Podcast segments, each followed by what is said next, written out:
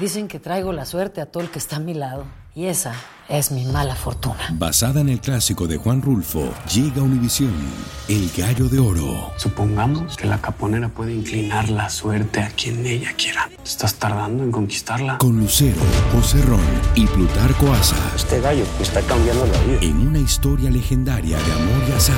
No trates de cambiarme, no lo vas a lograr. El Gallo de Oro, gran estreno miércoles 8 de mayo a las 9 por Univisión. Bienvenidos al podcast del Noticiero Univisión Edición Nocturna. Aquí escucharás todas las noticias que necesitas saber para estar informado de los hechos más importantes día con día. Donald Trump se anota su primera victoria en la carrera a la Casa Blanca. Trump. Trump. El expresidente ganó las asambleas electorales republicanas. Tenemos cobertura desde Iowa. Las alertas de congelación se extenderían hasta el jueves en algunos estados. La acumulación de nieve y temperaturas brutalmente frías impiden recuperar la normalidad. Contra viento y marea, Bernardo Arevalo se estrenó hoy como presidente de Guatemala, pero la gran oposición que enfrenta le impediría gobernar, según expertos. Reaparece Emma Coronel con las gemelas que tuvo con el Chapo Guzmán. Tenemos las imágenes. Este es Noticiero Univisión, edición nocturna, con Maite Interiano y Elian Sidán.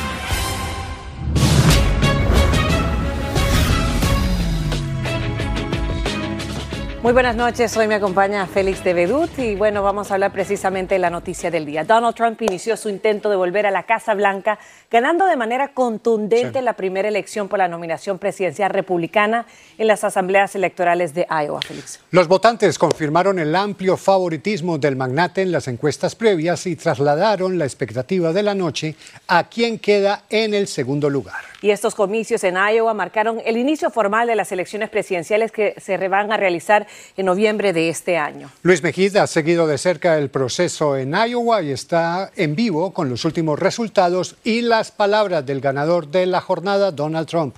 Adelante, Luis. Félix Maite, bueno, fue una victoria aplastante. Los votos todavía están siendo contados y la ventaja que tiene Donald Trump está aumentando a lo largo y a lo ancho del estado de Iowa, ganando prácticamente todos los condados. Durante días, Trump le pidió a sus simpatizantes que no se quedaran en su casa y que a pesar del frío salieran a votar. Bueno, los votantes realmente escucharon ese pedido y le dieron una victoria resonante. Trump no tardó en reconocer que había ganado y esto fue lo que dijo esta noche. We're going to seal up the border. Because right now we have an invasion. We have an invasion of millions and millions of people that are coming into our country. I can't imagine why they think that's a good thing. It's a very bad thing. I think it's a group of people that probably larger in number than New York State. And we can't have that. We can't have that. It's not sustainable as a country. It's horrible. Uno de sus primeros mensajes fue en contra de la inmigración ilegal, algo que realmente sus simpatizantes eh, ven con mucho interés. Y en cuanto a los resultados, con el 90% de los votos contados, Trump lleva el 51%. DeSantis lo sigue con un 21.3 y Nikki Haley con un 19%. El segundo puesto es importante. Se piensa que DeSantis puede llegar a convertirse en ese segundo puesto, en, en, ganar ese segundo puesto. DeSantis esta noche estuvo también hablando con sus simpatizantes y fundamentalmente criticó a los medios de comunicación, los criticó diciendo que están en contra de él y que realmente anunciaron mucho antes de lo que debían, mientras la gente aún estaba votando en las asambleas, que Trump había ganado. Por su parte, Vivek Ramaswamy abandonó la contienda y le dio su apoyo a Donald Trump. Él sacó un porcentaje de votos muy bajo, realmente no tiene suficiente energía ni gasolina como para seguir en esta contienda. Y ahora lo que le queda es simplemente darle el apoyo de sus votantes a Donald Trump. Haití, Félix. Luis, como decías, el segundo lugar es la expectativa en este momento, pero aunque esto apenas comienza, si es el primer paso en esta contienda republicana, la ventaja es muy grande y las encuestas son muy grandes. ¿Qué va a pasar finalmente en esa disputa del segundo lugar? Bueno, sabemos que, que Ron DeSantis nos acaban de informar ha ganado el segundo lugar en esta contienda. Pero lo que sí sabemos también es que entre el segundo lugar y el primero la diferencia es tan grande que realmente las posibilidades, las probabilidades de que tanto DeSantis como Nikki Haley puedan hacerle frente a Trump en las contiendas que quedan es, eh, es, es, bastante baja, las probabilidades de que ellos puedan ganarle a Trump. Trump está teniendo un apoyo increíble, mucho más grande de que esperaban las mismas encuestas, así que para ahora, ahora para él, el terreno es bastante llano de aquí a la nominación. Mighty. Muchísimas gracias, Luis. Interesante lo que vaya a pasar de hoy en adelante. Y cambiamos de tema y les cuento que el brutal frío que experimenta gran parte del país se expande incluso en la región sur, donde se están enfrentando a temperaturas congelantes hasta en Texas. en las ciudades como Nueva York, Filadelfia y Washington, D.C., podrían verse en una noche de las primeras acumulaciones de nieve en más de 700 días. Fabiola Galindo nos informa más sobre el gélido panorama. Son condiciones de frío extremo con temperaturas congelantes en casi el 80% del territorio estadounidense. Así el frío azota desde Texas hasta el norte de Nueva York. La primera vez desde como tres años que, que está así de frío. That same rate of snow falling la gobernadora Kathy Hochul advirtió que cayeron hasta 6 pulgadas de nieve por hora en regiones del norte de Nueva York, con vientos de hasta 60 millas por hora, todo más intenso de lo previsto, aseveró. Como en Buffalo, en donde el mal tiempo dejó seis pies de nieve en el estadio de los Buffalo Bills.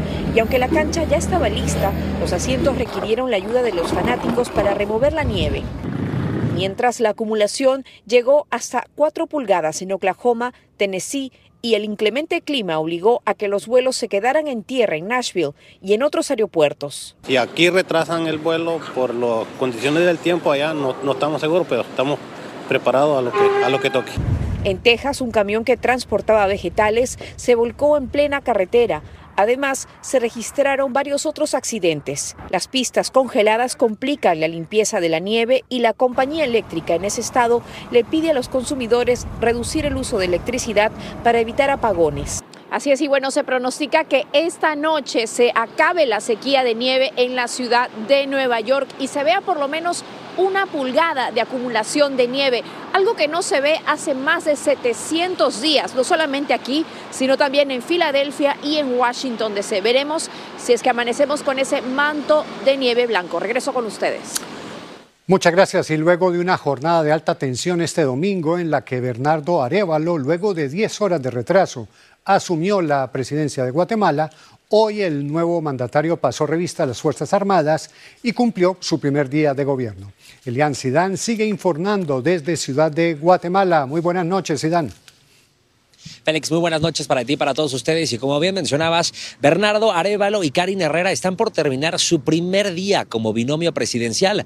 Una situación que a esta misma hora de ayer era completamente incierta y es que la oposición hasta el último momento hizo todo lo posible por retrasar el traspaso de poder.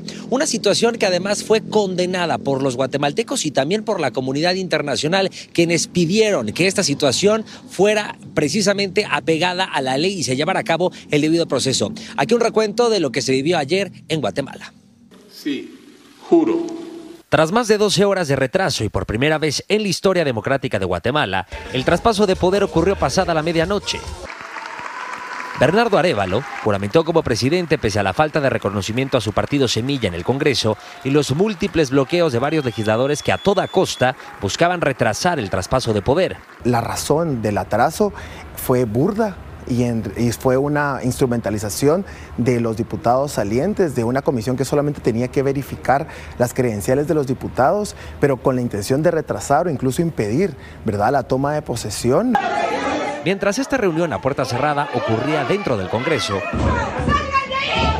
un grupo de diputados electos del nuevo gobierno, entre gritos y empujones, ingresaron a la fuerza a la sala que ocupaba la Junta Calificadora para elegir a las nuevas autoridades congresionales. A las afueras del Congreso, las imágenes de este incidente y el retraso desataron la furia de cientos de manifestantes quienes traspasaron el cerco de protección que estaba fuertemente custodiado por elementos de seguridad. Una vez reanudada la sesión, los 160 diputados fueron ratificados y eligieron como presidente del Pleno a Samuel Pérez, allegado al presidente Arevalo y militante del mismo partido. Es una alianza política importante que le garantiza cierto nivel de gobernabilidad al presidente Arevalo. Pasada la medianoche, el presidente del Congreso se dirigió al Teatro Nacional donde comenzó la ceremonia solemne que permitió la juramentación del nuevo binomio presidencial. Mi gobierno se compromete a tratar a los migrantes. El fin de la corrupción sistemática, la restauración de los daños a los pueblos indígenas y el control de la migración fueron algunos de los puntos incluidos en el discurso inaugural del presidente Arevalo. Al finalizar los actos protocolarios, la dupla presidencial se dirigió hasta la Plaza de la Constitución en el centro de la ciudad para saludar desde el balcón a los cientos de simpatizantes que desde muy temprano aguardaban saludar a sus nuevos líderes. Elian, por lo que has podido ver personalmente, ¿cuáles consideras tú que son los principales retos del nuevo gobierno? Félix, definitivamente uno va a ser cómo terminar con esta corrupción sistemática que por décadas ha empañado y envenenado a las instituciones del país. Y la otra, cómo poder gobernar cuando todavía existen agentes y también instituciones del gobierno que van a hacer todo lo posible para que la pareja presidencial no pueda gobernar y llevar a Guatemala a un nuevo curso. Estaremos muy pendientes de ver qué sucede en estos próximos cuatro años con Bernardo Arevalo y Karin Herrera en la presidencia y vicepresidencia de esta nación. Hasta aquí la información que tengo desde la ciudad de Guatemala. Soy Elian Sidán Félix, regreso contigo al estudio. Estás escuchando la edición nocturna del noticiero Univisión.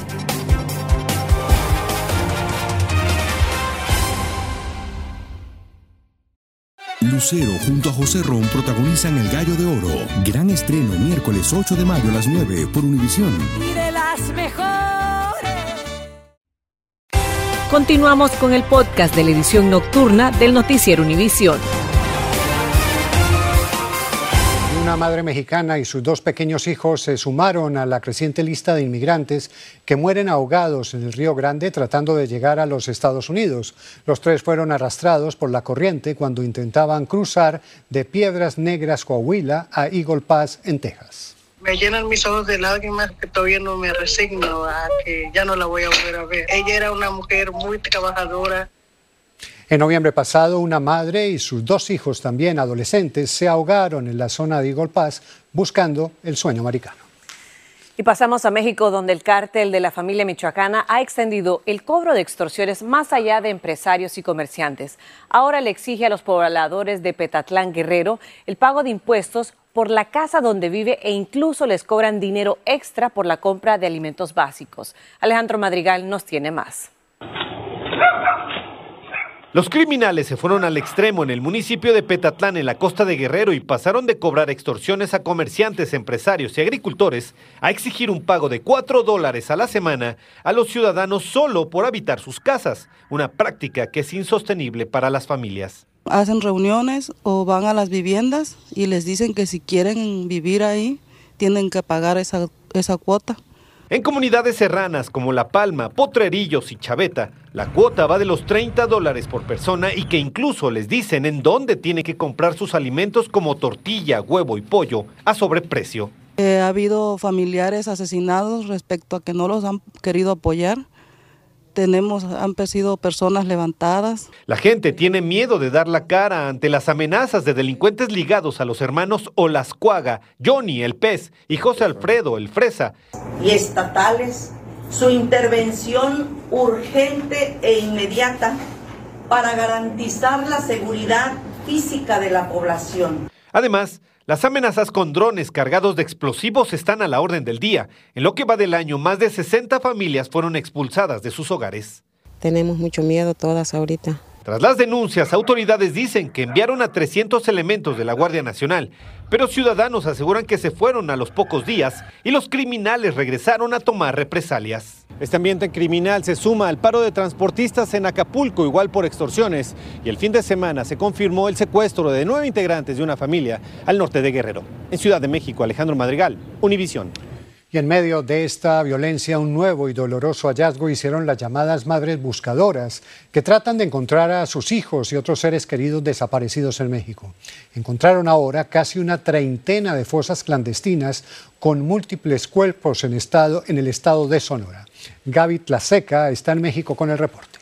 Quisiera encontrarlo como hemos encontrado ahorita con estas imágenes tan tremendas que hemos visto este, este día con tantos, tantos enterrados. Lidia, madre buscadora a la que le arrebataron a su hijo en 2019, cruza la frontera desde Arizona con la esperanza de encontrar a Jorge con vida aún entre los muertos. Miré un tenis que, que mi hijo usaba esos tenis, pero pues todavía no dicen nada, ¿verdad? Dice como en una película de terror, distintos colectivos de madres buscadoras encontraron en tan solo dos días 29 fosas clandestinas en Sonora. No tenemos la contabilidad de los cuerpos, ya que en cuatro fosas que se procesaron el día de ayer salieron al menos 14 cuerpos. Marcia fue parte de estos colectivos en esta dura jornada. Aunque no encontró a su hijo, dice que siente gran paz por quienes se reunirán por fin con sus seres queridos. Yo siento satisfacción porque se encontraron esas fosas con esos cuerpos. Estas madres que como únicas herramientas tienen la fe, sus manos y palas, se han quedado sin personal fundamental. La Comisión Nacional de Búsqueda llevó a cabo un despido masivo. Que se han recontratado las personas que ya estaban. que no hacen nada. Los directivos. A eso sí, eventuales. La cantidad de cuerpos o restos óseos encontrados será determinada por los especialistas de la Fiscalía del Estado una vez que sean procesados. En la Ciudad de México, Gaby Tlaseca, Univisión. Gracias, Gaby. Y el gobierno de Nicaragua dejó en libertad a un destacado obispo católico y a otros 18 sacerdotes y seminaristas que habían sido encarcelados por criticar el régimen de Daniel Ortega. Pero el gobernante no los dejó libres en las calles de su país, sino que los expulsó y los entregó a las autoridades del Vaticano. Guillermo González nos trae reacciones. Dos obispos, quince sacerdotes y dos seminaristas que permanecían presos en cárceles del régimen nicaragüense de Daniel Ortega fueron desterrados de su país y enviados a Roma. Entre ellos están Monseñor Rolando Álvarez y Monseñor Isidoro Mora. Ambos aparecen en esta fotografía celebrando su primera misa en el Vaticano. Han aterrizado en el aeropuerto Fiumicino de Roma y han sido acogidos por la Santa Sede. Algunos exiliados nicaragüenses que fueron desterrados también por la dictadura aseguran que no se trató de una expulsión, sino de un destierro. Y eso no significa liberación, es otra violación de lesa humanidad, negarle a los ciudadanos, a los conciudadanos, eh, vivir en la tierra donde nacimos. La congresista republicana de Florida, María Elvira Salazar, publicó en su cuenta de X. Me alegra saber que no sufren en cárceles sandinistas, pero duele verlos desterrados de la tierra que aman. Ortega y Murillo pagarán por sus maldades. Este es el poder de El obispo nicaragüense exiliado en Miami, Monseñor Silvio Báez, dijo La dictadura sandinista criminal de Daniel Ortega no ha podido contra el poder de Dios. La dictadura de Nicaragua mantiene una batalla frontal contra la Iglesia Católica. Muchas de las cuentas bancarias de sacerdotes y obispos han sido congeladas y sus bienes confiscados. De momento, lo único que ha dicho el Papa Francisco al respecto es que le preocupa lo que está ocurriendo en Nicaragua. Regreso contigo. Gracias, Guillermo. Y a México decidió si repatriará a sus países de origen a más de 720 migrantes hallados en una bodega en Tlaxcala. Y si usted usa medicamentos para la disfunción eréctil, ponga atención, pues aumenta el riesgo de muerte prematura si lo combina con una popular medicina.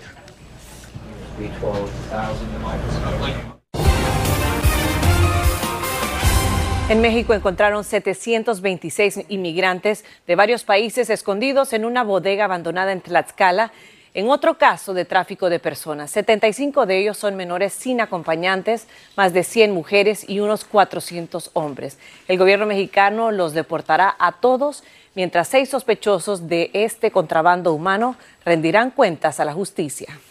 Un estudio halló que los medicamentos para la disfunción eréctil pueden aumentar el riesgo de muerte prematura si se combinan con nitrato, un medicamento común para el dolor de pecho. El estudio publicado hoy en la revista del Colegio Americano de Cardiología incluyó a más de 60.000 hombres con enfermedad de las arterias coronarias y antecedentes de ataque cardíaco. Por primera vez, Emma Coronel publica imágenes de sus mellizas, las que tuvo con Joaquín El Chapo Guzmán.